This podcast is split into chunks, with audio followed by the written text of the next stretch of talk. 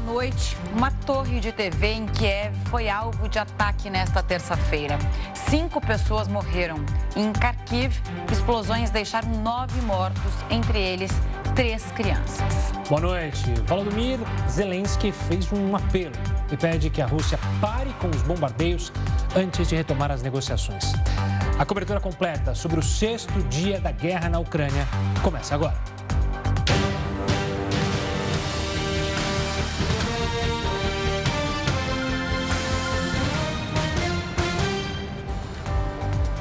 Enquanto ucranianos que deixaram o país tentam retornar para combater os russos, a China parece como com um personagem importante nas negociações de cessar fogo com a Rússia.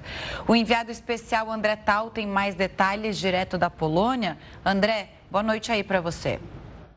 Boa noite a todos que acompanham o JR News. A gente fala direto de Varsóvia, capital da Polônia, e a gente se prepara para seguir em direção à fronteira com a Ucrânia. A gente vai tentar cruzar a fronteira nesta quarta-feira, no mais tardar na quinta-feira, claro, se houver segurança.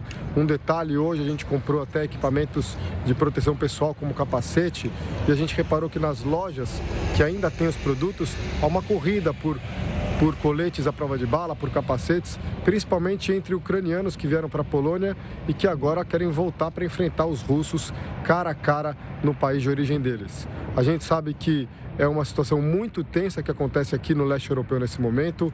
Há uma expectativa de uma reunião entre líderes da Rússia e da Ucrânia a qualquer momento. Ainda não houve uma confirmação do, dessa reunião quando vai acontecer, principalmente porque houve um ataque muito forte contra a torre de televisão em Kiev, que deixou cinco mortos e ainda tirou a emissora do ar. E a gente sabe que a China agora pode exercer um papel importante de mediação nessa negociação. A China, que até agora o governo de Pequim se mantinha neutro no conflito, divulgou um comunicado. O ministro de Negócios da China divulgou um comunicado e disse que a prioridade é aliviar ao máximo a situação no terreno para evitar que a crise se agrave. Ele também pediu para o ministro ucraniano o fim do conflito. Foi a primeira conversa divulgada entre os líderes, entre os representantes dos dois países. Uma torcida muito grande para que a situação possa seja possa se aliviar, possa se tranquilizar, já que a guerra tem causado muito impacto e muita perplexidade em todo o mundo. De Varsóvia, na Polônia, André Tal, para o JR News. Vamos agora aos Estados Unidos, porque foi retomada hoje em Nova York a reunião de emergência da Assembleia Geral da ONU, que discute os ataques da Rússia à Ucrânia. A gente fala com o correspondente Vandrei Pereira. Boa noite, Vandrei. O André mencionou, né? A China mudou então o seu posicionamento e disse agora que vai entrar nas negociações. Qual a expectativa aí nos Estados Unidos? É. É, a China ainda é, se abstém um pouco das negociações, mas disse que pelo menos vai tentar negociar, ou pelo menos conversar, né? Hoje os chineses conversaram com o ministro da, ministro da Ucrânia, então, uh, um dos ministros da Ucrânia, então a gente está aguardando aí que possa realmente a China ter um papel decisivo. Mas falando das reuniões na ONU, hoje nós tivemos mais um dia de discursos, são muitos discursos, pelo menos mais de 100, né? São mais de 100 é, representantes de países que discursam na ONU. Os Estados Unidos ainda não discursaram, a expectativa é que amanhã esse discurso aconteça. E destaques também para a embaixadora a, da Hungria, que disse que, já que o país faz fronteira com a Ucrânia, ela, claro, é, divulgou seu voto já hoje, né, já antecipou seu voto como contra os ataques é, da Rússia à Ucrânia e disse que o país vai participar também dessas mediações, vai também tentar ajudar nas mediações.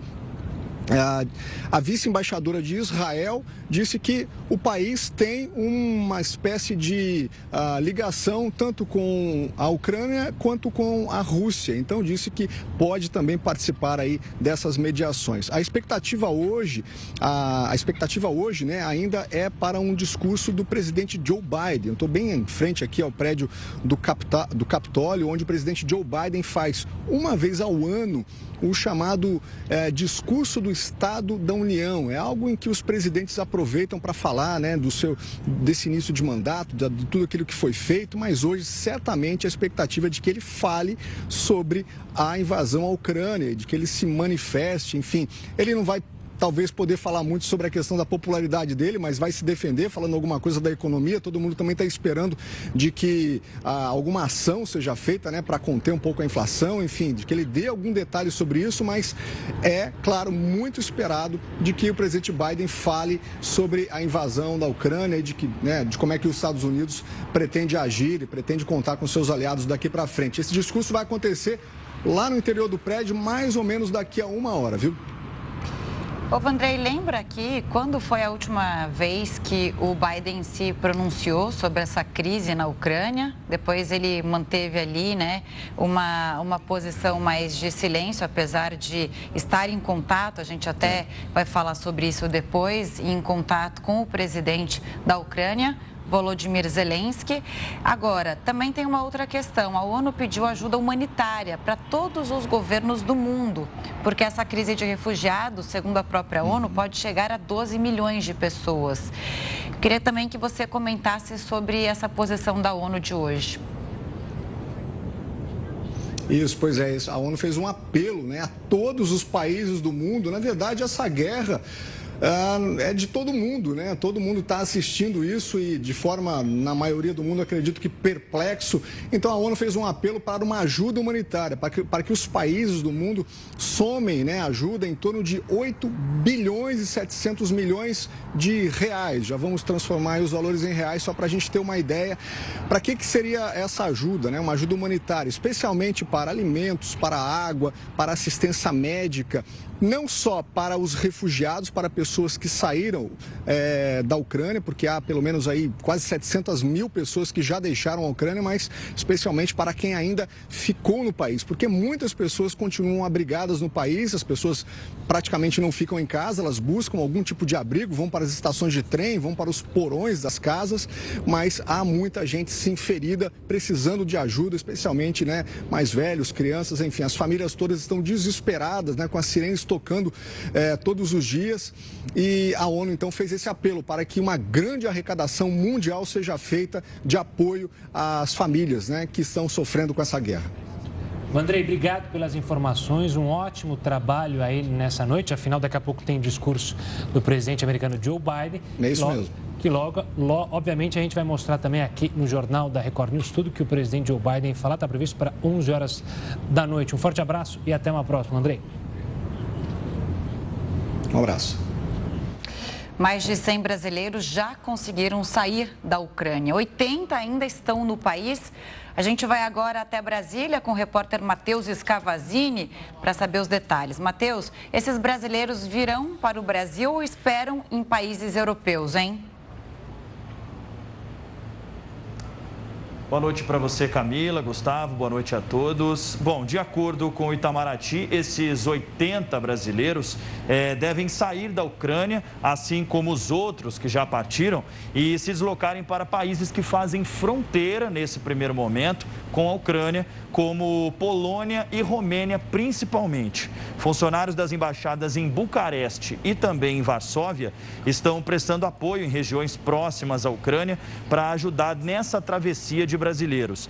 O apoio das embaixadas prevê a possibilidade de resgate quando as condições permitirem, privilegiando sempre a segurança. A população brasileira na Ucrânia era estimada em 500 pessoas antes do conflito com a Rússia.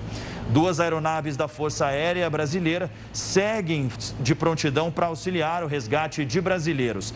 A orientação das embaixadas brasileiras é questionar os brasileiros que sejam retirados da Ucrânia se existe interesse na repatriação deles.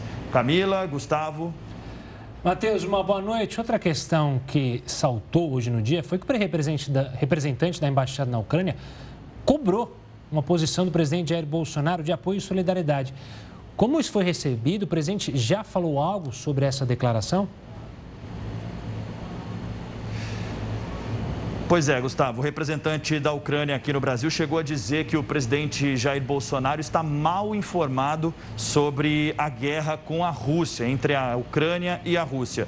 Ele sugeriu que Bolsonaro converse com o presidente da Ucrânia para ter uma posição mais objetiva sobre essa situação. Ele também defendeu que o Brasil mantenha posicionamentos manifestados na ONU com o embaixador Ronaldo Costa Filho. Bolsonaro afirmou que vai manter posição de neutralidade no conflito e que é exagerado falar em massacre na Ucrânia. O Brasil mantém relações comerciais com a Rússia, principalmente no ramo de fertilizantes. Camila, Gustavo. Obrigado pelas informações, Matheus. Um forte abraço. Qualquer novidade é só chamar. Fazendo aqui um comentário, né, Gustavo? A gente vê, ainda falando de solidariedade, né? Muita gente que mora perto da fronteira, ali principalmente da Polônia, essas pessoas estão cruzando a fronteira para conseguir levar um, alimentos, é, vestimentos e roupas e tudo. E alguns até convidam alguns refugiados que estão ali naquela situação, acabam de desembarcar na Polônia, para morar temporariamente na casa dessas pessoas. Então é isso, né? né? Esse momento não tem como pensar em outra coisa que não a solidariedade. E as declarações dos brasileiros que têm chegado ao Brasil, principalmente os jogadores de futebol uhum. é, com suas famílias, dizem que o trajeto até conseguir atravessar a fronteira, pegar um voo para o Brasil, foi desesperador. Muitos deles com filhos pequenos e que não tinham comida para levar para essas crianças, porque um pai e uma mãe conseguem ficar sem alimento, vão é, se esforçar. Mas o desespero era não ter uma maçã, uma fruta para dar para os filhos durante essa viagem que durou horas, dias para esses brasileiros e felizmente a alegria de poder pisar em solo brasileiro, tranquilo, sem guerra, mas ainda, claro, sofrendo com os que ficam. E tem aquela questão, né? Estações de trens lotadas, então você fica ali tentando entrar em algum vagão e para algum destino que você consiga deixar o país. E para quem está na estrada, primeiro, o frio. Muitos andam até porque Sim. aqueles congestionamentos quilométricos e enfrentam frio, fome, outros fazem, até a gente falou aqui, é, algumas fogueiras durante é. a noite para se aquecer. É uma situação muito complicada para quem se tenta sair do país, para esses refugiados ucranianos. Bom, vamos seguir aqui falando mais sobre esse ataque, a maior torre de TV de Kiev pelos russos. Outras regiões da Ucrânia também foram alvos de bombardeios da Rússia. O som da sirene ecoando pela Praça Maidan alertava sobre um novo ataque em Kiev. O exército da Rússia atacou uma torre de TV na capital da Ucrânia. A TV estava localizada no mesmo lugar que o Memorial do Holocausto, Babi Yar. Pelo menos cinco pessoas que passavam pela rua no momento da explosão morreram e outras cinco ficaram feridas. Outros ataques russos foram registrados nos arredores de Kiev. Uma estrada que leva à capital ucraniana foi um dos alvos. Veículos e objetos ficaram espalhados pela pista. A Rússia tenta tomar o controle de Kiev desde o fim da semana passada. O comboio militar de Putin segue avançando e está a cerca de 25 quilômetros da principal cidade ucraniana. O presidente Volodymyr Zelensky afirmou que a defesa da capital do país é a principal prioridade no momento, mas os ataques não ficaram restritos somente a Kiev. Kharkiv, a segunda maior cidade da Ucrânia, foi atacada novamente pelos russos. O míssil atingiu a cidade duas horas após o fim do toque de recolher. Segundo o jornal The New York Times, sete pessoas foram mortas e 24 ficaram feridas. Com o passar do dia, surgiram denúncias de que a Rússia estaria usando bombas de fragmentação em três áreas com civis ucranianos. Mas Moscou negou que tem usado esse tipo de munição e voltou a afirmar que as forças russas atingiram apenas alvos militares da Ucrânia. E parece que os ataques vão continuar nesta madrugada, segundo o governo russo. E para analisar esse sexto dia de conflito na Ucrânia, o Jornal da Record News recebe Felipe Loureiro, professor de Relações Internacionais na Universidade de São Paulo. Felipe, mais uma vez, bem-vindo, boa noite. Começando com essa crise humanitária, ela tem potencial para se tornar a pior dos últimos tempos na Europa, né? Já se fala, a ONU, segundo dados da ONU, em 12 milhões de refugiados?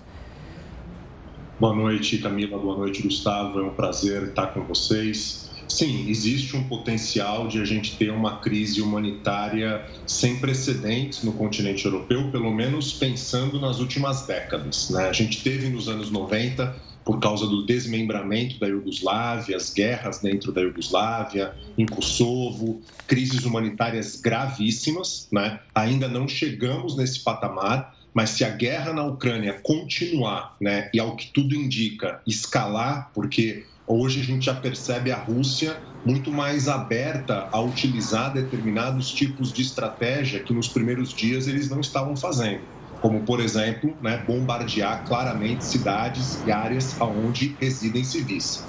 Isso se intensificando, como tudo indica que vai acontecer, a gente pode imaginar uma onda de refugiados muito significativa para a Europa Oriental, principalmente Polônia, Hungria, Eslováquia, Moldávia e assim consecutivamente, sim, Camila. Felipe, eu queria colocar, antes de mais nada, uma boa noite, eu queria colocar a China para ouvir a sua opinião. A gente falou há pouco, hoje a novidade foi a possível entrada da China nas negociações. E é bom pontuar que a China é um parceiro é, da Rússia, até o momento não chegou a recriminar as ações, ficou em cima do muro. Mas também é um parceiro importante da Ucrânia. É bom lembrar que uma das principais obras de infraestrutura da China, a nova Rota da Seda, passa justamente pela Ucrânia. O que, que a gente pode esperar dessa participação? Será que ela de fato vem, a China pode ter um papel importante e também outra pontuação. É o primeiro país não ocidental, ou seja, que não é do Ocidente, não é França, não é Alemanha, não é os Estados Unidos, a participar e tentar ouvir o que a Rússia tem a dizer, o que a Ucrânia tem a dizer, a chegar a um consenso? É possível esperar algo da China?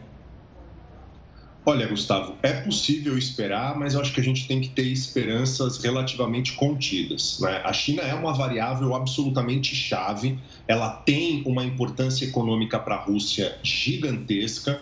A China se posicionou, apesar de colocar-se neutra de fato se posicionou sendo conivente ao ataque russo, né? ou seja, a China absteve-se no Conselho de Segurança, mas fez críticas muito duras à expansão da OTAN e também fez críticas às sanções unilaterais dos Estados Unidos e da Europa, naquilo que a China disse que seria, na verdade, colocar fogo na fogueira, né? colocar lenha na fogueira, desculpe-me.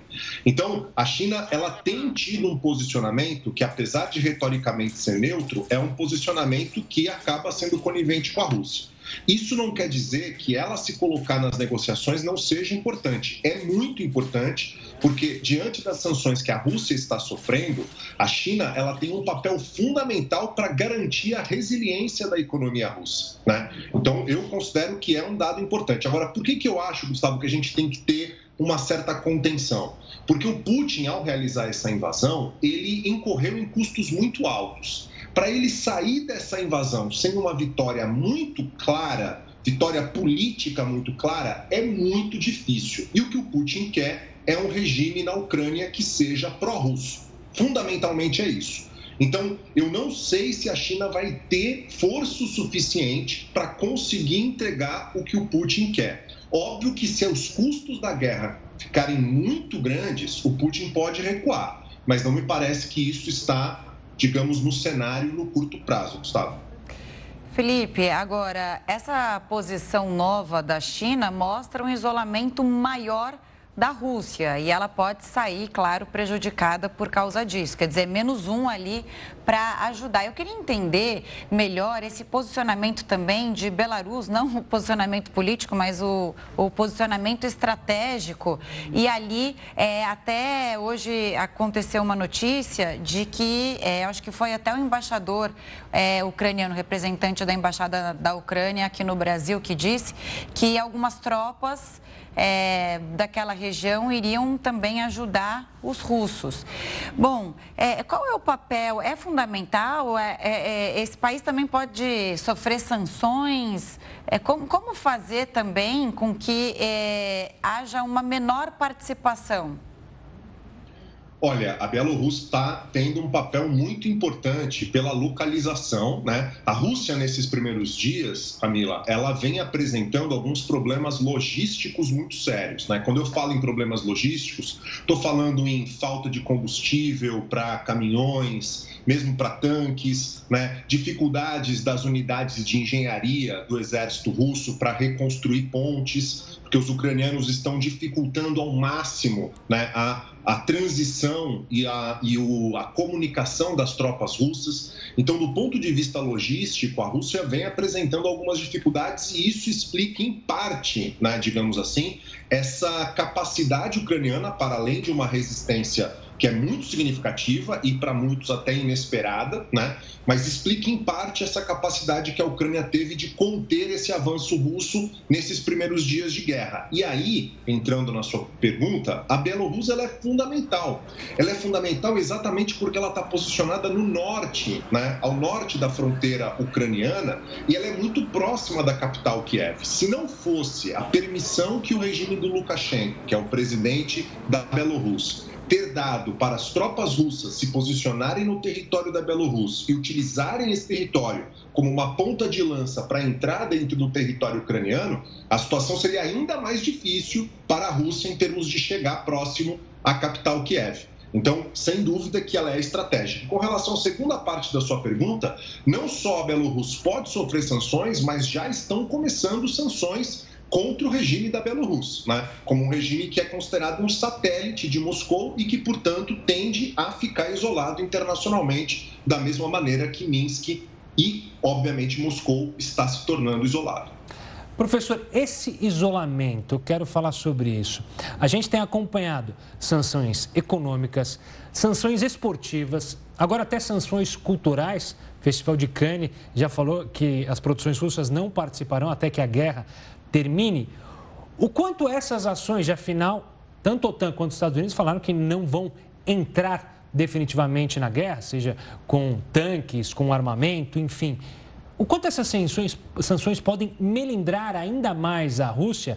Afinal, a Rússia sempre foi contra essa ocidentalização da, Euro, da Europa.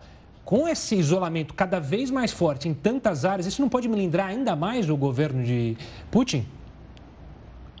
Não só melindrou, Gustavo, como Putin fez uma escalada né, muito significativa recentemente colocando forças nucleares russas em alerta. Né? É importante que espectadoras e espectadores tenham consciência que essas sanções elas não têm como objetivo fazer a Rússia recuar, né? ou seja, a ideia é muito mais ter efeitos de médio prazo. O próprio presidente Biden, né, quando falou é, em uma das coletivas sobre as sanções, ele deixou isso muito claro, né? ou seja, a ideia é criar dificuldades para a economia russa para que isso exerça uma pressão sobre o regime do Putin no médio prazo. No curto prazo é muito difícil. E aí entra no comentário que eu mencionei anteriormente sobre a China. Né? O Putin incorreu em custos tão altos para fazer essa invasão que ele só vai sair da Ucrânia né, com a vitória. Obviamente que para não sair com a vitória, porque os custos de permanecer têm que ficar proibitivos, né? E aí a gente está falando em operações militares que dão muito errado, a gente está falando de custos que ainda não estamos enxergando, né? Pelo menos atualmente, na operação militar russa na Ucrânia.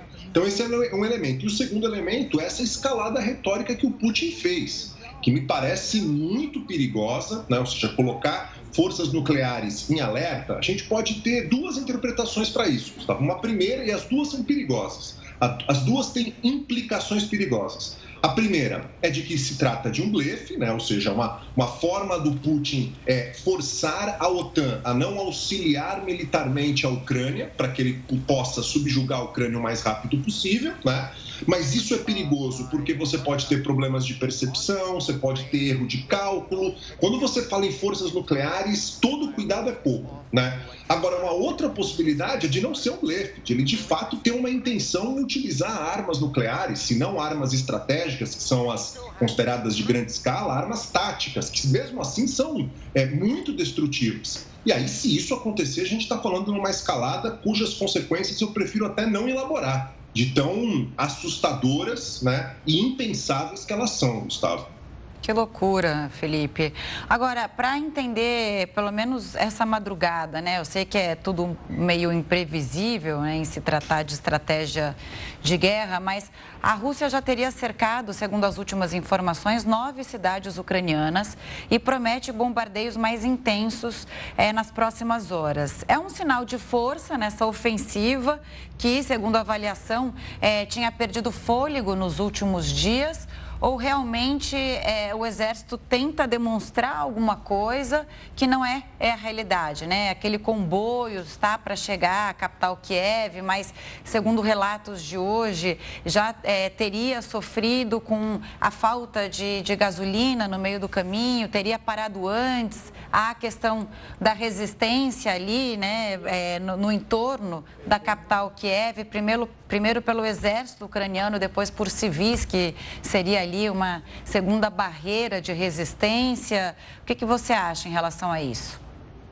Olha, Camila, eu acho que a situação ela vai se agravar, infelizmente. A Rússia tentou uma estratégia que era ataques precisos né, contra alvos militares específicos, tentando é, produzir o menor número de mortes e feridos que fossem civis, até porque a propaganda russa sobre a guerra é de que essa é uma operação militar especial. A mídia russa, principalmente aquela controlada pelo, pelo, pelo Putin, pelo Kremlin, não fala em guerra, fala em operação militar especial. Né? E, obviamente, como o interesse do Putin é ter um regime pró-Rússia né, em, em Kiev, quanto menos estrago né, material ele causar na Ucrânia, melhores as condições para que esse regime seja minimamente sustentável e não tenha uma resistência. Só que essa estratégia de tentar invadir, né, fazer ataques cirúrgicos, imaginar que o governo de Kiev cairia rapidamente, não deu certo claramente não deu certo. E aí o papel do Zelensky, né, como, enfim, como presidente, que se mostrou uma liderança nacional indiscutível, é muito importante. Vale a pena lembrar, até fazendo uma comparação, diferentemente do que aconteceu lá no Afeganistão, né, aquele desastre da saída norte-americana do Afeganistão, em que o presidente afegão, o Ashraf Ghani, saiu do país quando o Talibã estava entrando na capital e desmoralizou completamente as tropas do governo, a permanência presença do Zelensky em Kiev e os discursos, os vídeos, ele é um comunicador nato, né? Pelo fato de ser comediante, de ser ator, foi fundamental para a mobilização da sociedade ucraniana nessa resistência. Então, tendo em conta dessa dificuldade, o que, que a gente está vendo? Os russos começam a ampliar a sua estratégia, né, que envolve maior uso de artilharia, maior uso de bombas de efeitos mais destrutivos, possibilidade, você mencionou na sua fala, de bombas de fragmentação sendo utilizadas, de acordo com a ONG né, Human Rights Watch. Enfim, isso é preocupante, né? ou seja, quanto mais dificuldade os russos têm, mais eles podem recorrer a estratégias destrutivas tal como eles recorreram, por exemplo, na guerra da Síria, né? ou mesmo, se a gente for mais para trás, na guerra da Chechênia, lá no final dos anos 90 início dos anos 2000. Né? Então, infelizmente, o que me parece aí é que a gente vai ver uma fase mais sangrenta do conflito e com consequências graves para civis, porque o Putin não vai sair dessa situação sem ter o seu objetivo de curto prazo, que é ter um governo pró-russo nas mãos.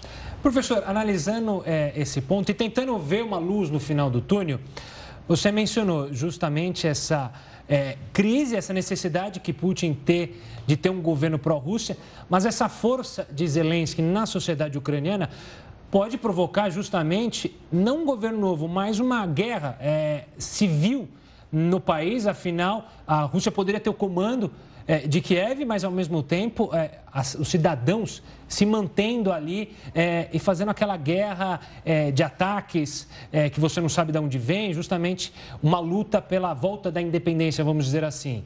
Parece que nenhum dos dois vai dar um passo atrás.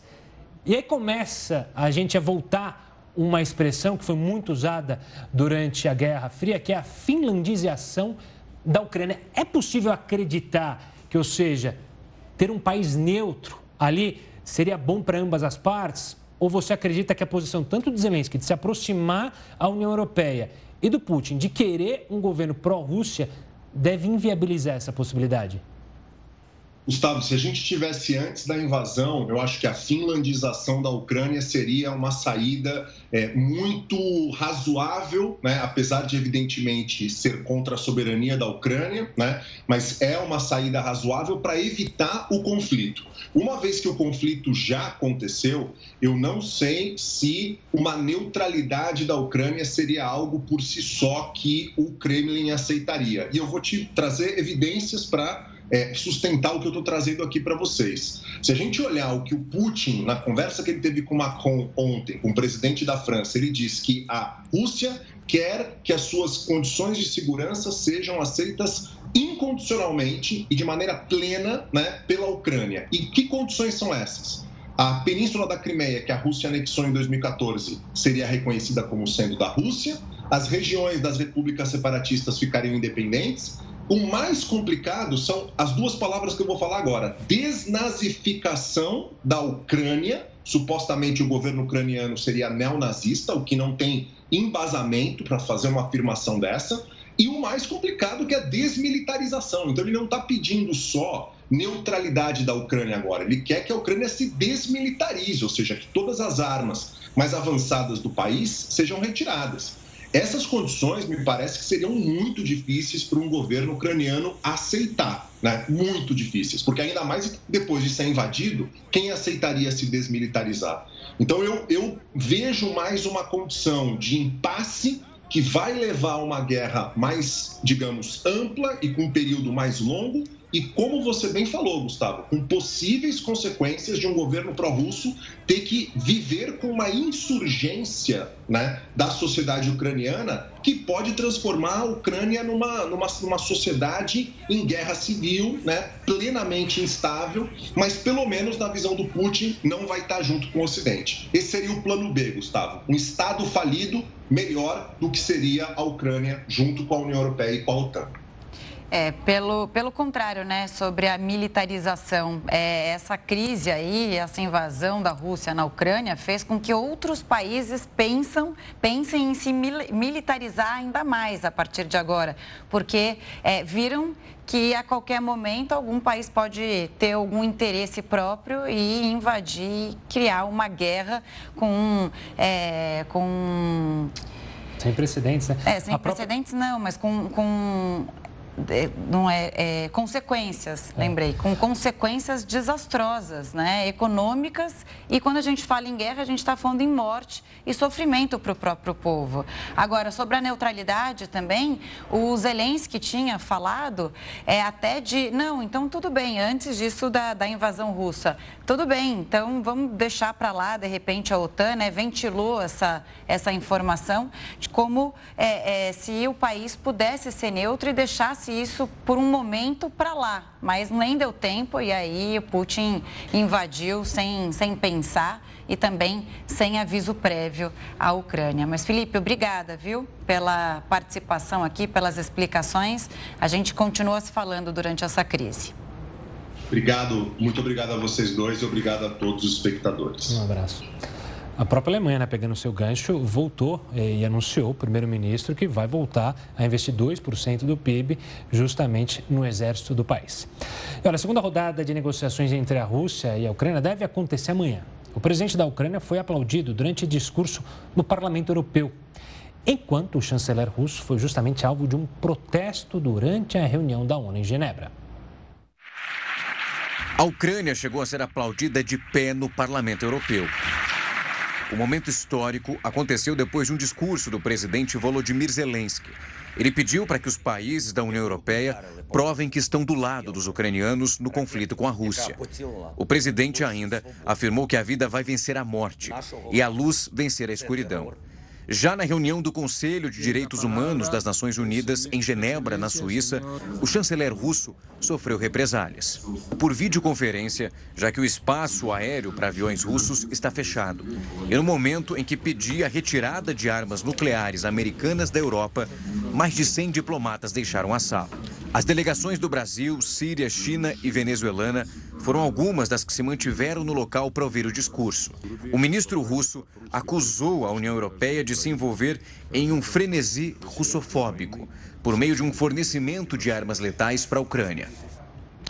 O repórter especial Roberto Cabrini está em Lviv, que enfrenta o toque de recolher por ameaça de bombardeios. A cidade, é bom a gente lembrar aqui, não foi atingida até agora. Ele relata um pouco da situação por lá, até ser obrigado a voltar ao hotel por medida de segurança. Nós optamos por deixar o áudio ambiente para entender exatamente como é que está o clima por lá. Começo de noite aqui em Lviv. Jamais houve na história dessa estação de trem uma aglomeração tão grande.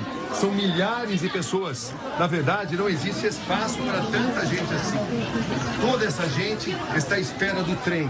E trem aqui simboliza a rota de saída, a rota de fuga da guerra, longe do alcance dos canhões e das balas russas. Bom, e a gente vai ver a imagem agora dos ucranianos com filhos tentando deixar o país por medo do conflito militar. Vamos acompanhar as imagens. É, bom, o Cabrini foi até a estação de trem de Lviv lotada de ucranianos, como ele mesmo relatou, que tentam deixar o país. Essas imagens mostram despedida, separação, mulheres e crianças, como a gente vê aí, partem enquanto os homens ficam para lutar. Esse menino de 8 anos, se a gente deixar o áudio dele, ó, o, o até fala, olha esse menino chorando. Ele explica por quê. Porque ele está ao lado do pai, o pai tem menos de 60 anos e vai ter que ficar para defender o país. A mãe já está na Polônia. Ele teve um problema ali de documentação e não conseguiu embarcar rumo ao encontro da mãe. A gente tem outras histórias também. E mas de qualquer forma, né, Gustavo, esse é o drama de pessoas que tentam deixar a guerra para trás e o trabalho do enviado especial, repórter especial e apresentador da Record TV, Roberto Cabrini. E esse drama é um drama é, ainda mais aflitivo, porque a gente vê o caso de brasileiros é, que voltam ao Brasil e tem uma família aqui, podem recomeçar uma vida não do zero. Agora, esses ucranianos estão deixando tudo. Você imagina deixar sua casa, deixar sua família que você não sabe se vai encontrar, porque tem familiar que mora numa cidade, outro familiar que mora numa outra, que você não sabe se conseguiram sair, é, sua renda, que você tinha um emprego lá e não sabe se vai ter em outros países, você não sabe se a Polônia vai ter emprego para você, se a Hungria vai oferecer emprego, emprego para você, você não sabe esse garoto se vai ver o pai, se vai ter contato com o pai de novo, porque ele vai lutar uma guerra com um poderio contra um país que tem um poderio muito maior que o ucraniano. Então são imagens devastadoras de partir o coração e a gente é, é, torce, pede para que a diplomacia enfim volte a imperar nas negociações. O Cabrini entrevistou também um jovem que deixou a mãe e a avó na cidade de Kharkiv e hoje até teve é, o bombardeio por lá. Vários civis foram mortos, né? A gente relatou aqui nove mortos, entre eles três crianças. E aí ele diz: Não sei se eu me arrependi de deixar minha mãe e minha avó para trás. Eu vim buscar ajuda, mas e agora? O que eu faço? Né? Elas correm risco e está cada vez mais inseguro o clima por lá. Eu tentei falar também com um ucraniano, para entrevistar aqui para o Jornal da Record News, é, um brasileiro, aliás, que está na Ucrânia, e ele me disse: podemos falar amanhã? Eu mandei por volta das quatro da tarde, lá pelo fuso, nove da noite. Ele falou que ele já estava no toque de recolher, ele estava na casa dele, ele não se arriscou, porque ele falou que está cada vez mais difícil de sair. A todo momento, os, a milícia ucraniana, né, que são civis que pegam as armas e vão para as ruas, eles não podem, eles não sabem quem é você, não sabem qual a sua nacionalidade. Então, eles podem te confundir com algum russo. É, então, realmente há... está muito perigoso, além dos bombardeios, há esse risco ali de ser confundido com algum russo. É, a confusão acontece porque há agentes infiltrados, agentes russos. O Cabrini é, trouxe detalhes que são infiltrados entre os ucranianos para justamente indicar como o exército deve agir e também trazer informações ao Kremlin. Enfim, são, umas situações, são situações que acontecem que a gente traz detalhes para você. E olha, mais de 5.700 russos já morreram desde o início da guerra. Isso de acordo com o governo ucraniano. O Jornal da Record News vai voltar daqui a pouquinho com mais informações sobre mais esse dia de conflito na Ucrânia. Estamos de volta com o Jornal da Record News para falar do presidente da Ucrânia, Volodymyr Zelensky, que deu pela primeira vez uma entrevista a uma equipe de TV após o país ser invadido pela Ucrânia. Volodymyr Zelensky falou com uma emissora de televisão dos Estados Unidos dentro de um bunker. O presidente da Ucrânia falou do momento vivido pelo país. Ex-ator e comediante, Zelensky foi bastante sério ao falar sobre a gravidade do conflito. É muito sério. Não estou em um filme. Ele pediu também ao presidente dos Estados Unidos, Joe Biden, que os americanos enviem uma mensagem forte sobre a invasão e os ataques russos. presidente elogiou os esforços e a cobertura do conflito pela imprensa em todo o mundo. O político ucraniano também comentou as negociações e pediu que a Rússia pare de atacar o país. Zelensky disse que ainda não sabe se o conflito vai terminar de forma diplomática. Ele ainda afirmou que enquanto a Rússia atacar cidades ucranianas, pouco progresso vai acontecer nas negociações. Bom, mais de 5.700 russos morreram desde o início da guerra. A informação foi divulgada nas redes sociais das Forças Armadas de Kiev. Ainda segundo a publicação, cerca de 200 soldados do Kremlin foram presos. As perdas de Putin incluem também 198 tanques, 29 aeronaves, 846 veículos blindados e 29 helicópteros. Autoridades dos serviços de inteligência do Ocidente apontam que a resistência em encontrada no país é maior do que a esperada pelo presidente russo. Vladimir Putin e Nicolás Maduro realizaram um encontro para aumentar a parceria de Rússia e Venezuela durante a guerra. A gente vai chamar o Heroto Barbeiro para comentar sobre isso. Heroto, uma boa noite. Quais são os interesses do presidente russo com essa reunião? É papo de ditador com ditador? De certa forma é assim, Gustavo. Agora, uma coisa interessante é o seguinte: eu acho que até agora a Venezuela é o único país do continente americano a se expressar abertamente a favor da, da Rússia invadindo a Ucrânia. Aí eu fui dar uma olhada para ver se o que Cuba tinha dito. Cuba não, não apoiou abertamente, não fez nenhum comentário. O único que fez comentário foi a Venezuela do Nicolás Maduro. Aliás, essa aproximação entre a Rússia e a Venezuela, ela começou com Hugo Chávez. Já se aproximou da Rússia como forma até de enfrentar os Estados Unidos. Uma parte do equipamento militar que hoje tem na, na Venezuela é de origem russa.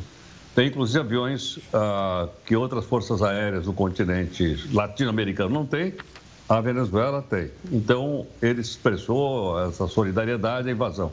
Eu acho que é um caso único. Ele, talvez o ditador lá da Belarus e tal, estão nesse caso. Mas o que chama atenção também, Gustavo, é o seguinte: é que o Putin ah, aventou a possibilidade de também ah, trazer armamento russo para a Venezuela para ameaçar os Estados Unidos. Ou seja, se vocês estão querendo colocar armamento da OTAN nuclear aqui na Ucrânia, por que, que nós não podemos colocar é, armamento nuclear russo na Venezuela? Bom, isso logicamente nos remeteu imediatamente à chamada crise dos foguetes de 1962 em Cuba, quando os russos levaram foguetes nucleares para Cuba, instalaram em Cuba, e aqueles foguetes eram capazes de atingir Nova York e também Washington. Aquilo quase, quase, quase levou o mundo à terceira grande guerra mundial nuclear. Por pouco, faltou muito pouco. Ali você tinha dois líderes muito fortes: um democrata, o Kennedy, e o ditador russo, que era o Khrushchev.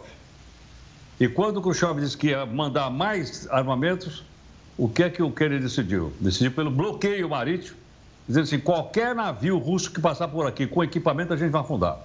E os russos disseram: se afundar, nós vamos atacar os Estados Unidos. Por pouco. Existia naquela época um telefone não um celular, não? mas tinha um telefone, chamado telefone vermelho, que ligava a Casa Branca ao Kremlin, onde estava lá o Khrushchev. E eles se falaram e acabaram combinando o seguinte: vamos fazer o seguinte, olha, você tira então os foguetes aqui de Cuba e nós vamos retirar os foguetes que estão na Turquia, que também é membro da OTAN. Esse foi o acordo feito entre a Rússia, ou naquela época a União Soviética, e os Estados Unidos que impediu que o mundo tivesse uma guerra nuclear em 1962. Então, o que o Putin está dizendo é o seguinte: ó, não custa nada para a gente reeditar isso e mandar alguns foguetes na Venezuela que facilmente poderiam atingir não só os Estados Unidos, mas qualquer parte do continente americano. Então, veja até onde vai né, as ameaças de um lado e de outro e que, logicamente, colocam o mundo inteiro preocupado não só aqueles que estão diretamente envolvidos no conflito. Gente, sabe o que eu queria comentar com você, HB, e também com o Gustavo e com quem está nos assistindo? É, é, é, não dá para entender essa ameaça de uma guerra nuclear, né? Quando a gente começa a ler aquele acidente histórico e vê filmes e relatos e documentários de Chernobyl, você vê os efeitos. Naquele caso era um acidente nuclear, né? O que a radiação pode causar na natureza, nos humanos, né? É, fora as pessoas que morrem já quase de imediato e as outras que ficam doentes por anos e anos a fio. Não dá para entender, é, pensar em ameaçar o planeta e quem mora nele dessa maneira. Porque qual, qual é o ganho disso, né? Para mim não entra, não entra na minha cabeça, sinceramente. Mas olha, Camila, é uma forma de você pressionar o resto do mundo a favor ou contra a sua posição. Então, se vocês não me ajudarem, a gente pode chegar num ponto terrível como esse uma guerra nuclear. É uma forma de pressionar, sim. Tanto que todos os países do mundo hoje estão assustados com essa posição. E o Putin tem, eh, tem, tem, tem batido em frente, não só com os Estados Unidos e com a OTAN, mas também com os países da Europa eh, Ocidental, de uma maneira geral. Então, quer dizer, é aquele negócio, olha, uh, a gente vai até onde for possível. E não se esqueçam que ele já ordenou que os foguetes nucleares russos fiquem no alerta 1. Tem três alertas. Eles estão no alerta 1. Ou seja, ele poderá ainda pressionar muito mais, mandando um alerta número 2 e por aí afora.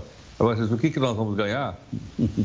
Eu acho que ninguém vai sobreviver para para poder testemunhar. Qual é a vantagem disso, né? E fazer essa ameaça? Uma ameaça é. que volta, você falou 1962, 62. né? Agora, 62. 2022, então a gente está é, exatamente com essa ameaça de novo, né? É, mas é bom lembrar que não foi só ameaça, né? A gente volta a lembrar Nagasaki, Hiroshima, quando a gente teve, de fato, é, uma bomba com proporções nucleares atingindo essas duas cidades e lá que começou toda essa militarização e então as grandes potências querendo ter a sua bomba nuclear para se defender do próximo, virava ali uma, um salvo-conduto ali, olha, se, se, eu tenho minha bomba nuclear, ninguém chega perto de mim. E os ditadores, como você já contou inúmeras vezes, né, Heroto? Todo ditador queria ter a sua bomba nuclear para evitar justamente uma invasão, invasão americana e isso se continua na nossa sociedade. Sabe qual, sabe qual só para os nossos amigos que estão em casa entender, hum. sabe qual foi o único ditador que não teve a bomba atômica? Adolf Hitler.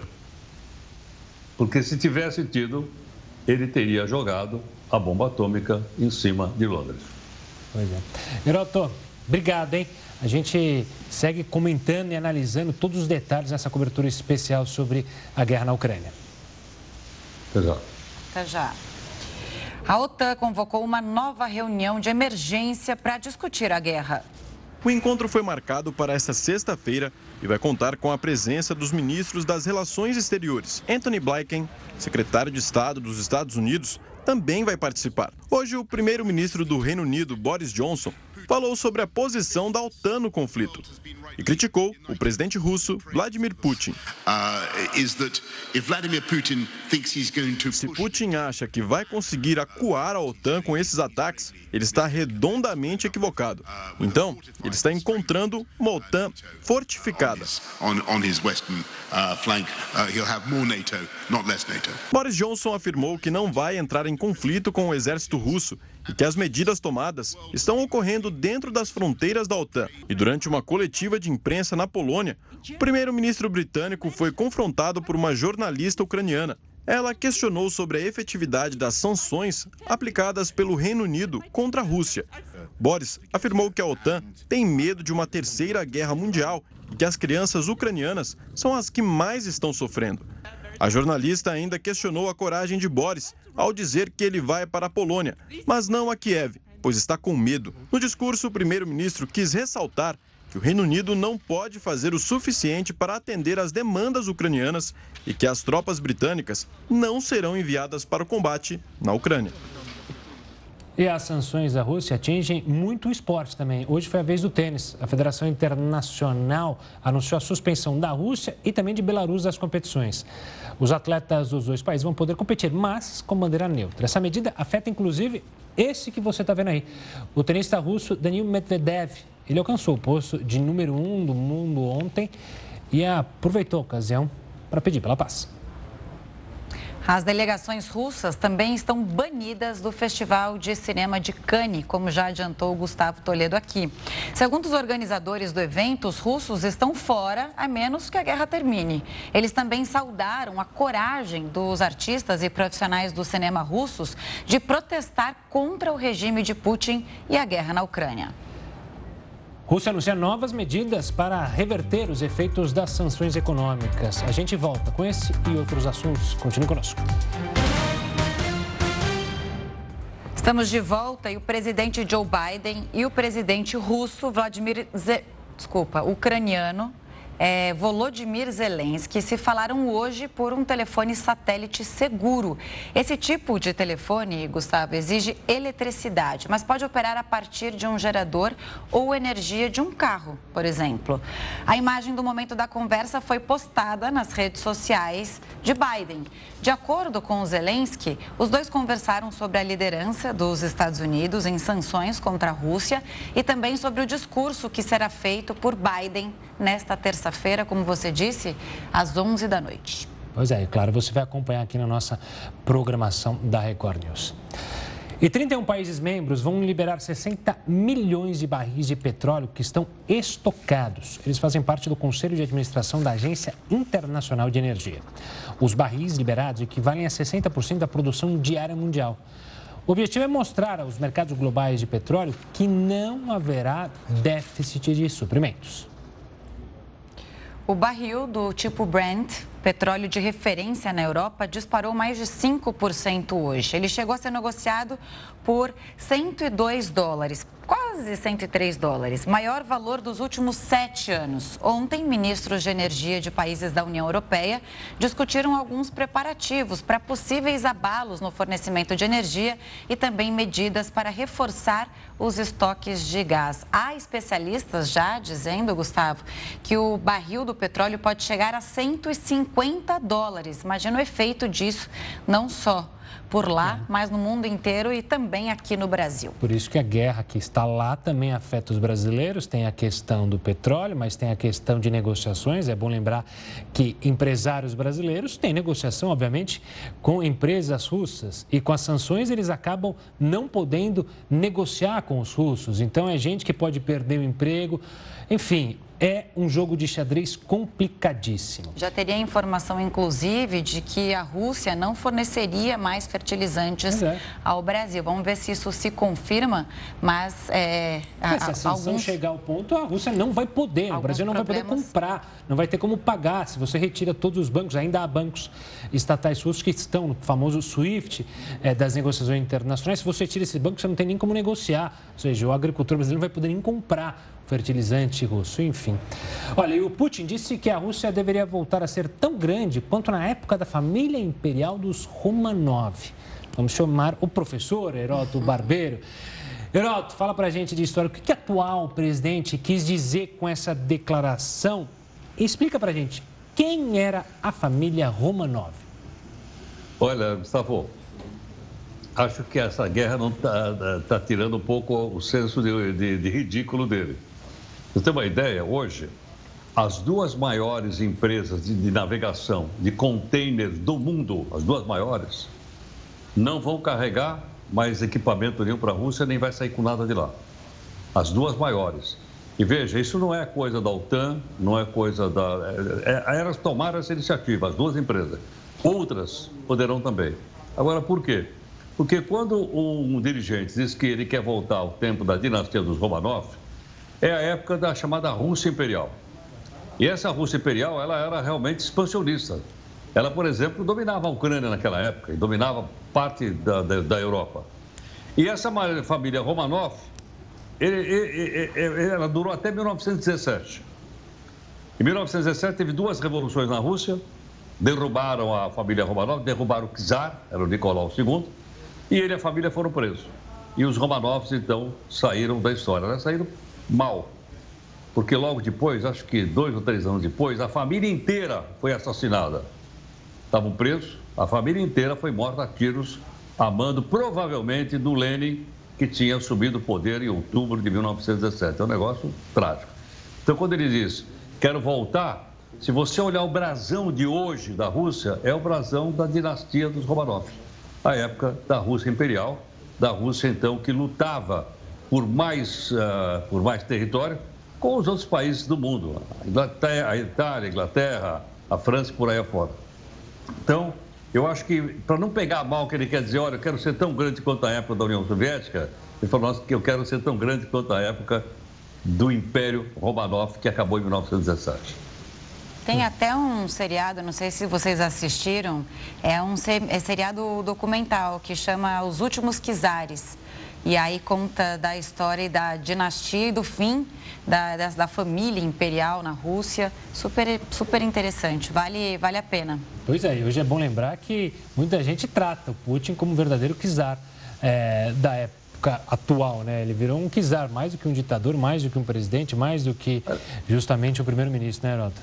Só uma curiosidadezinha para o pessoal que acompanha a gente. A palavra czar vem da palavra César, em latim. Em latim é César. Daí deu czar, na Rússia o César. Imagine só, olha que, que coisa. O pessoal é humilde, né? Pois é.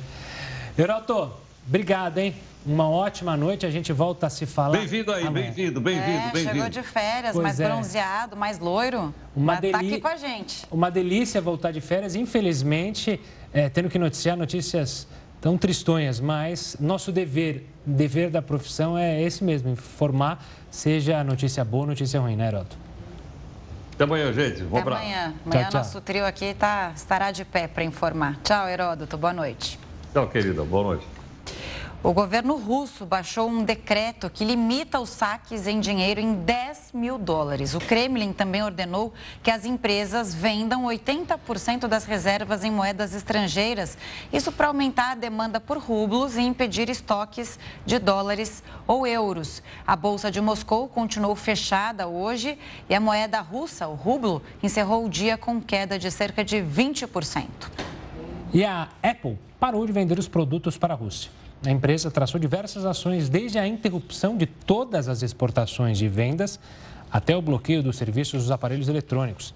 A Apple afirmou que essa é uma forma de ajudar nos esforços humanitários para fornecer ajuda aos refugiados e apoiar as equipes que estão na Ucrânia. Mas às vezes, a gente até comentava, né? Às vezes algumas sanções é, que têm uma visão humanitária com os ucranianos, até que ponto elas não podem acabar afligindo justamente os russos, a população russa, que nada tem a ver com as decisões dos dirigentes russos, né? A gente viu as pessoas correndo atrás de dinheiro e a Camila mencionou, né, sobre a desvalorização da moeda que afeta a economia desses russos que mais uma vez não tem nada a ver com a decisão do governo russo. Infelizmente, né? É, quando a gente fala de guerra não é só a Ucrânia que sofre com isso, né, diretamente por causa dos ataques, mas o povo russo vai sofrer bastante, principalmente por causa das sanções econômicas. Bom, e os conflitos na Ucrânia já afetam o preço dos fertilizantes no Brasil. A gente te conta já já. A ONU fez um apelo para levantar o equivalente a 8 bilhões e 700 milhões de reais para ajudar os ucranianos. A gente falou um pouco disso, né? É um chamado de solidariedade que deve ajudar com cuidados básicos de forma imediata e também pelos próximos três meses. Olha só, quase 9 bilhões de reais é, para ajudar todo, todo mundo que vai precisar agora, por causa dessa crise humanitária, por três meses apenas. De acordo com a estimativa da ONU, a crise humanitária deve atingir até 12 milhões de pessoas. Num primeiro momento, se dizia em 5 milhões, depois isso aumentou um pouco e agora a nova estimativa de 12 milhões de pessoas. E o sistema SWIFT afirmou hoje que está esperando informações sobre quais bancos devem ser desconectados. Diversos países já concordaram em remover bancos russos do sistema para atrapalhar a capacidade deles de operar globalmente. Bom, a gente conversa agora com a Bárbara Mota. Ela é professora de Relações Internacionais na Universidade Federal de Sergipe. Vamos começar com um apanhadão é, do telefonema, principalmente é, de Nicolás Maduro com o Putin hoje. Venezuela e Rússia nessa aproximação, uma parceria né, nesse sexto dia de agravamento é, da, da crise na Ucrânia. Boa Perfeito, noite. Camila. Bem-vinda. Boa noite, Camila. Boa uhum. noite, Gustavo. Muito obrigada, sempre à disposição. É, perfeito, eu acho que esse ponto é um ponto interessantíssimo para a gente pensar um pouco a organização dos posicionamentos dos líderes políticos frente à invasão da Rússia na Ucrânia. O presidente Maduro e o presidente Putin tiveram uma conversa hoje e um dos principais pontos que a gente pode destacar em relação a essa conversa é que o presidente Maduro é, optou por não chamar a ofensiva russa de invasão, preferiu usar um outro termo mais técnico, fazendo referência, sobretudo, às regiões separatistas. Então, adotou um tom muito semelhante, me parece, ao tom do ministro das Relações Exteriores, Lavrov, na reunião do Conselho de Direitos Humanos da ONU. Enquanto o ministro Lavrov disse que o Ocidente estaria promovendo uma espécie de frenesi contra a Rússia, o presidente Maduro falou de uma campanha de desinformação do Ocidente. Reforçou ainda, o presidente Maduro reforçou ainda os laços de cooperação com a Rússia e, e, e me parece que essa aliança entre esses dois atores, para a gente, enfim, explorar um pouco essa questão para o telespectador, me parece que essa aliança responde a três principais elementos. Em primeiro lugar, é, é, a Venezuela hoje se vincula à Rússia é, em grande parte pela memória do que a Rússia já foi, pela memória ao passado ideológico proposto pela União Soviética. Em segundo lugar, me parece que a sincronia de ambos é, os países em um posicionamento muitíssimo forte contra o imperialismo norte-americano. Em terceiro lugar, acho que esse é um ponto para finalizar essa compreensão, é, trazendo um debate da ciência política, um debate mais de fundo, algumas teorias apontam que no espectro dos extremos, né, então extrema direita e extrema esquerda, esses dois lados não seriam totalmente polos opositores, mas uma vez nos extremos passariam a compartilhar certas opiniões, pautas e modos de funcionamento.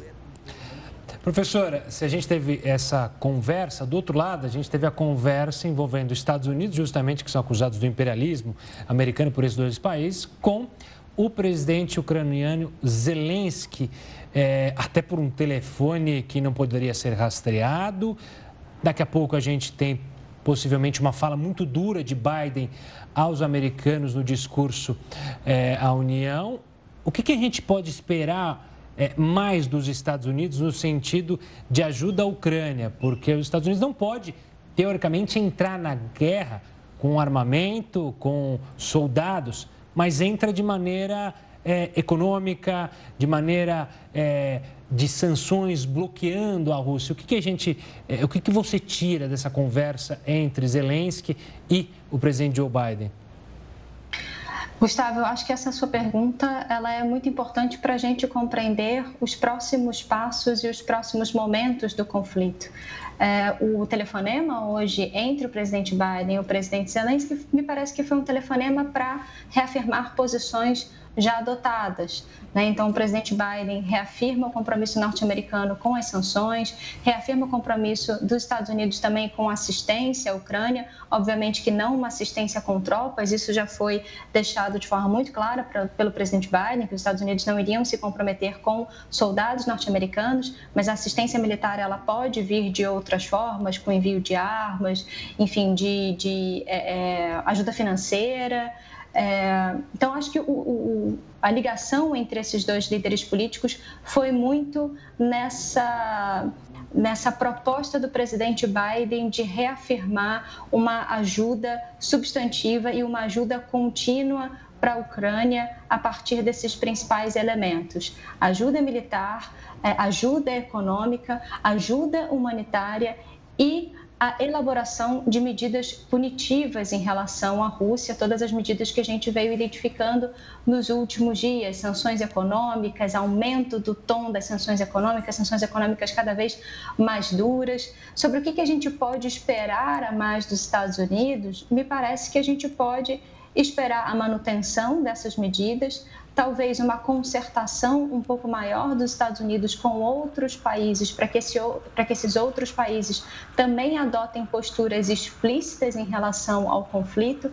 É, ontem a gente teve uma notícia um tanto quanto surpreendente da, do rompimento da posição de neutralidade da Suíça. Então, quanto mais outros países vão se posicionando perante a esse conflito, vai se construindo um bloco coeso e unido perante a questão. Então, acho que o que a gente pode esperar do presidente Biden é isso. E me parece que o discurso do State of the Union, né, do Estado da União, que vai acontecer daqui a pouco nos Estados Unidos, é, vai ser fundamental para a gente entender também um pouco da construção da política externa dos Estados Unidos perante essa questão.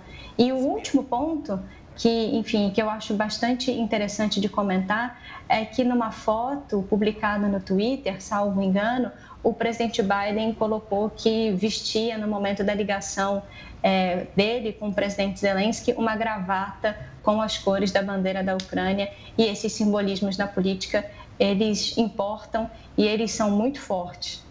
A gente tem essa imagem, eu acho. A gente vai procurar aqui, de repente, para a gente conseguir ver juntas isso, mas é, na verdade eu queria falar é, dessa é, união mesmo, né? E principalmente essa posição da União Europeia de é, que, formalizar é, o apoio para a Ucrânia, até com a intenção dele, dele da, da Ucrânia, do país, entrar para a União Europeia. Olha ali, ó, a imagem que a Bárbara falou para gente.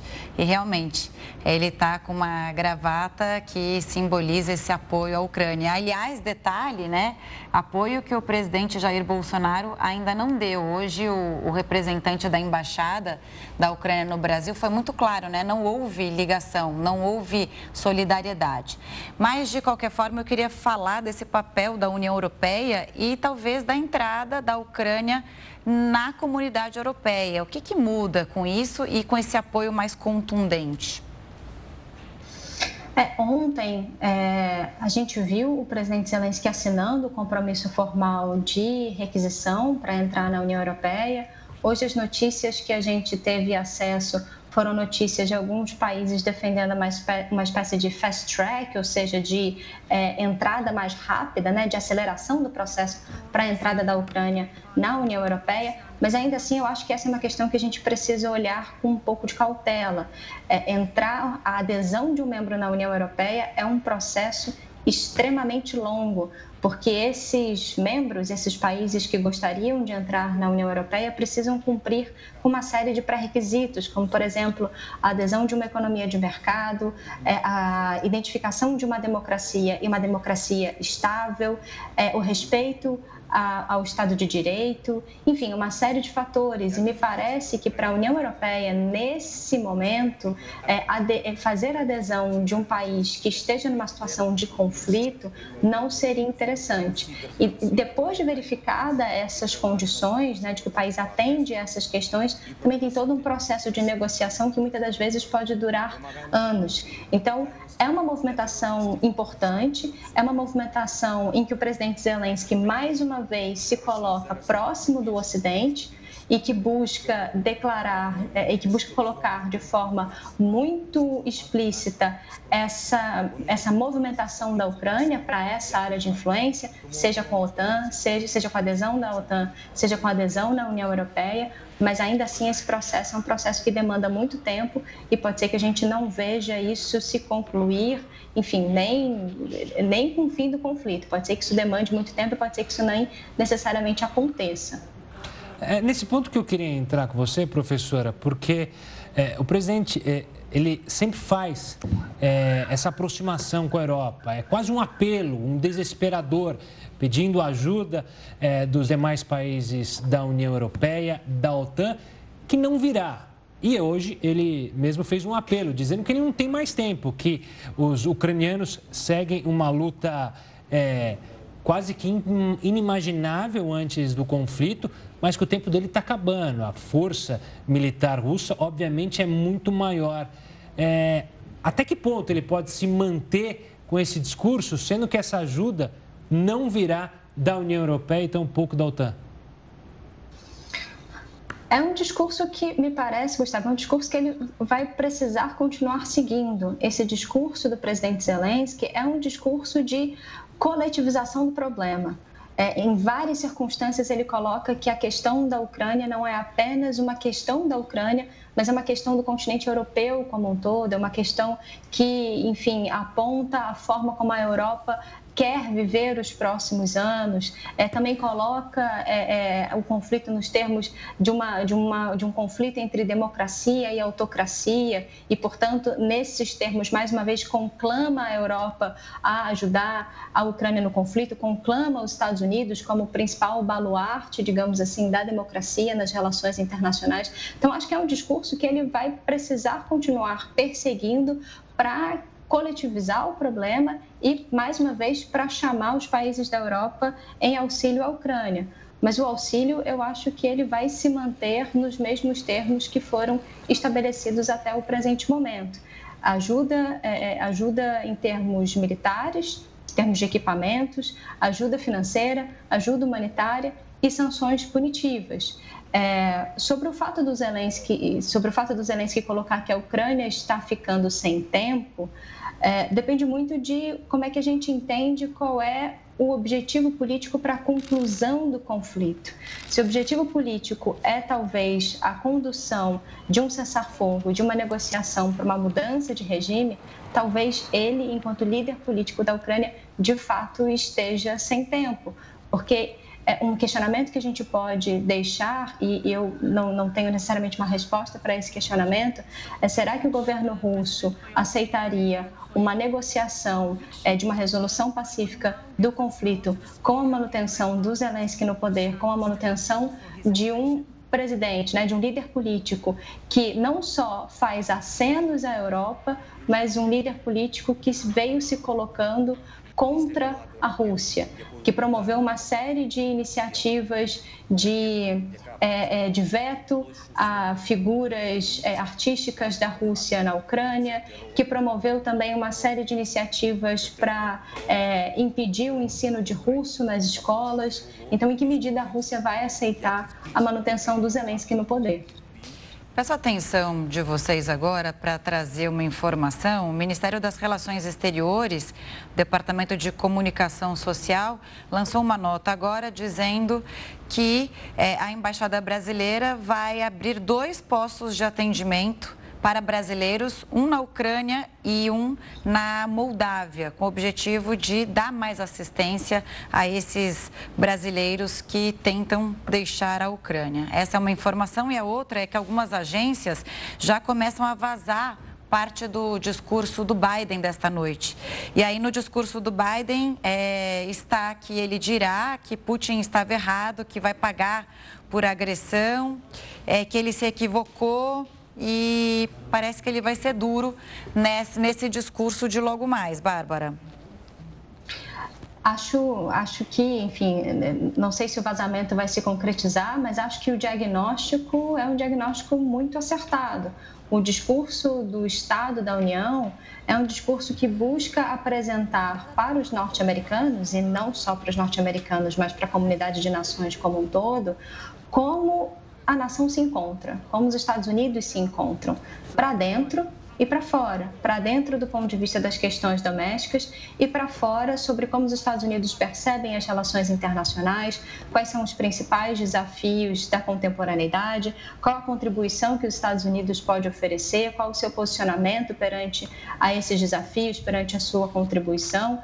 Quando a gente fala das questões domésticas, me parece que os temas a serem abordados já são temas esperados. Então, pandemia, inflação, é, a existência de um debate muito, é, muito urgente nos Estados Unidos sobre, é, é sobre uma sociedade divisiva seja do ponto de vista político, seja do ponto de vista das questões sociais, com os últimos protestos contra é, práticas racistas, Mas do ponto de vista para fora, para as questões internacionais, me parece que o principal tema do discurso do Estado da União vai ser a guerra entre Rússia e Ucrânia, vai ser a invasão da Rússia com a Ucrânia, e me parece que o presidente Biden vai se valer desse momento, não necessariamente se valer no sentido negativo, mas vai aproveitar esse momento de púlpito, esse momento de palanque, em que todos os, em que todas as, todas as atenções vão estar voltadas para os Estados Unidos para construir uma narrativa que seja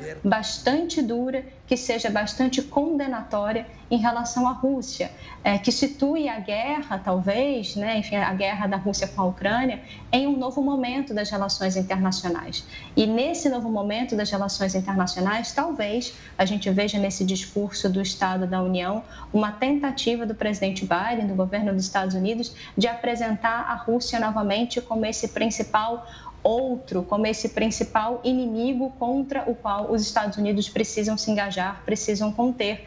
E isso talvez sinalize a gente para um outro ponto interessante, não sei se isso vai se concretizar no Estado da União, estou aqui elaborando apostas, mas pode ser que isso talvez minimize um pouco o tom do governo norte-americano em relação à China, por conta da conjuntura e por conta do fato do governo chinês hoje ter mudado um pouco a sua narrativa, ter feito uma nuance no seu discurso e se apresentado e, e proposto é, ser uma espécie de intermediário para esse conflito. É bom lembrar que esse discurso já era para ter ocorrido, mas foi adiado por causa da greve e possivelmente completamente alterado por causa dessa guerra e os detalhes que a Bárbara tem falado. Bárbara, voltando é, justamente à questão da negociação, é, o quanto da sua visão, do que você conhece é, de Putin, da Rússia, o governo russo está pedindo demais para lá na frente poder barganhar ou de fato eles querem exatamente isso. Porque entre as exigências para um cessar-fogo, para o fim da guerra, está desde a retirada de armas nucleares americanas que estão na Europa, até a Crimeia ser é, oficializada como território russo, regiões separatistas serem também é, independentes, se tornaram independentes. Ou seja, Putin pede muito, é possível que ele peça muito para conseguir haver uma barganha ou de fato haverá uma negociação só nos moldes que o governo russo exige? Gustavo, essa é uma questão que me traz é, uma reflexão que me veio à mente hoje, com relação às demandas feitas pelo ministro das Relações Exteriores Lavrov na reunião do Conselho de Direitos Humanos da ONU, para além de toda a retórica em que o ministro das Relações Exteriores apontou que o Ocidente, é, enfim, perdeu o controle sobre é, sua vingança contra a Rússia e agora estaria destruindo as instituições que o próprio Ocidente criou e que a arrogância do Ocidente precisa chegar é, é ao fim. Um elemento, mais uma vez, que me chamou a atenção no discurso do ministro das Relações Exteriores foi é, esse alerta que você mencionou, o alerta que a presença de armas nucleares dos Estados Unidos em solo europeu é um fato inaceitável e de que agora chegou a hora dessas armas serem retiradas ainda não fica claro, para responder, para me encaminhar para responder a sua pergunta, ainda não fica claro se essa é uma demanda para o cessar-fogo e para a resolução do conflito, mas ou se essa é uma questão que, enfim, ou, ou se essa é uma questão mais de fundo em que pode ser negociada no longo prazo entre os dois, entre os dois países. Mas essa é uma questão que me parece, no primeiro momento, que não estava presente, não estava presente antes na fala da Rússia. Estavam presentes outras demandas. A ideia de uma, é, uma Ucrânia neutra, desmilitarizada, desnazificada, também foi um outro, um, outro termo que o presidente Putin usou no discurso dele. A questão da identificação da Crimeia como uma região é, de soberania russa, né, enfim, parte do território russo. O que é, a questão da Crimeia é uma questão interessante da gente discutir, porque por mais que é, é, garantir a soberania russa no território da Crimeia tenha um peso importante do ponto de vista do direito internacional, ou seja, tem um efeito jurídico nas relações internacionais, hoje, se a gente olha para a circunstância da região, talvez isso já seja quase que um fato consumado, quase que um fato dado. Então, acho que esse ponto em relação à Crimeia pode ser um ponto é, é negociável, digamos assim, entre as partes. É, mas, para além desses elementos que eu acabei de mencionar, essa questão da retirada das armas nucleares é, dos Estados Unidos da Europa me parece que é uma questão nova, mas ainda não ficou muito claro se isso é uma demanda para esse momento atual, para o cessar-fogo e para a resolução do conflito, ou se isso pode ser uma questão mais de fundo a ser discutida no longo prazo entre os países. Tá certo, nós ouvimos aqui no Jornal da Record News a Bárbara Mota, professora de Relações Internacionais, sempre muito cirúrgica nas avaliações. Obrigada, a gente vai se falar bastante ainda é, nessa crise, nessa guerra na Ucrânia. Obrigada, boa noite. Boa noite, Camila. Boa noite, Gustavo. Eu que agradeço. Boa noite, Bárbara. Olha, completando as informações que a Camila trazia há pouco, o embaixador brasileiro na Ucrânia e a equipe da embaixada deixaram Kiev por razões de segurança. Norton Rapesta disse que vai continuar na Ucrânia até retirar todos os brasileiros do país. E com essa última informação, o Jornal da Record News fica por aqui. Muito obrigada pela companhia nesta cobertura especial. Você continua agora com o News das 10 com a Risa Castro. Uma boa noite.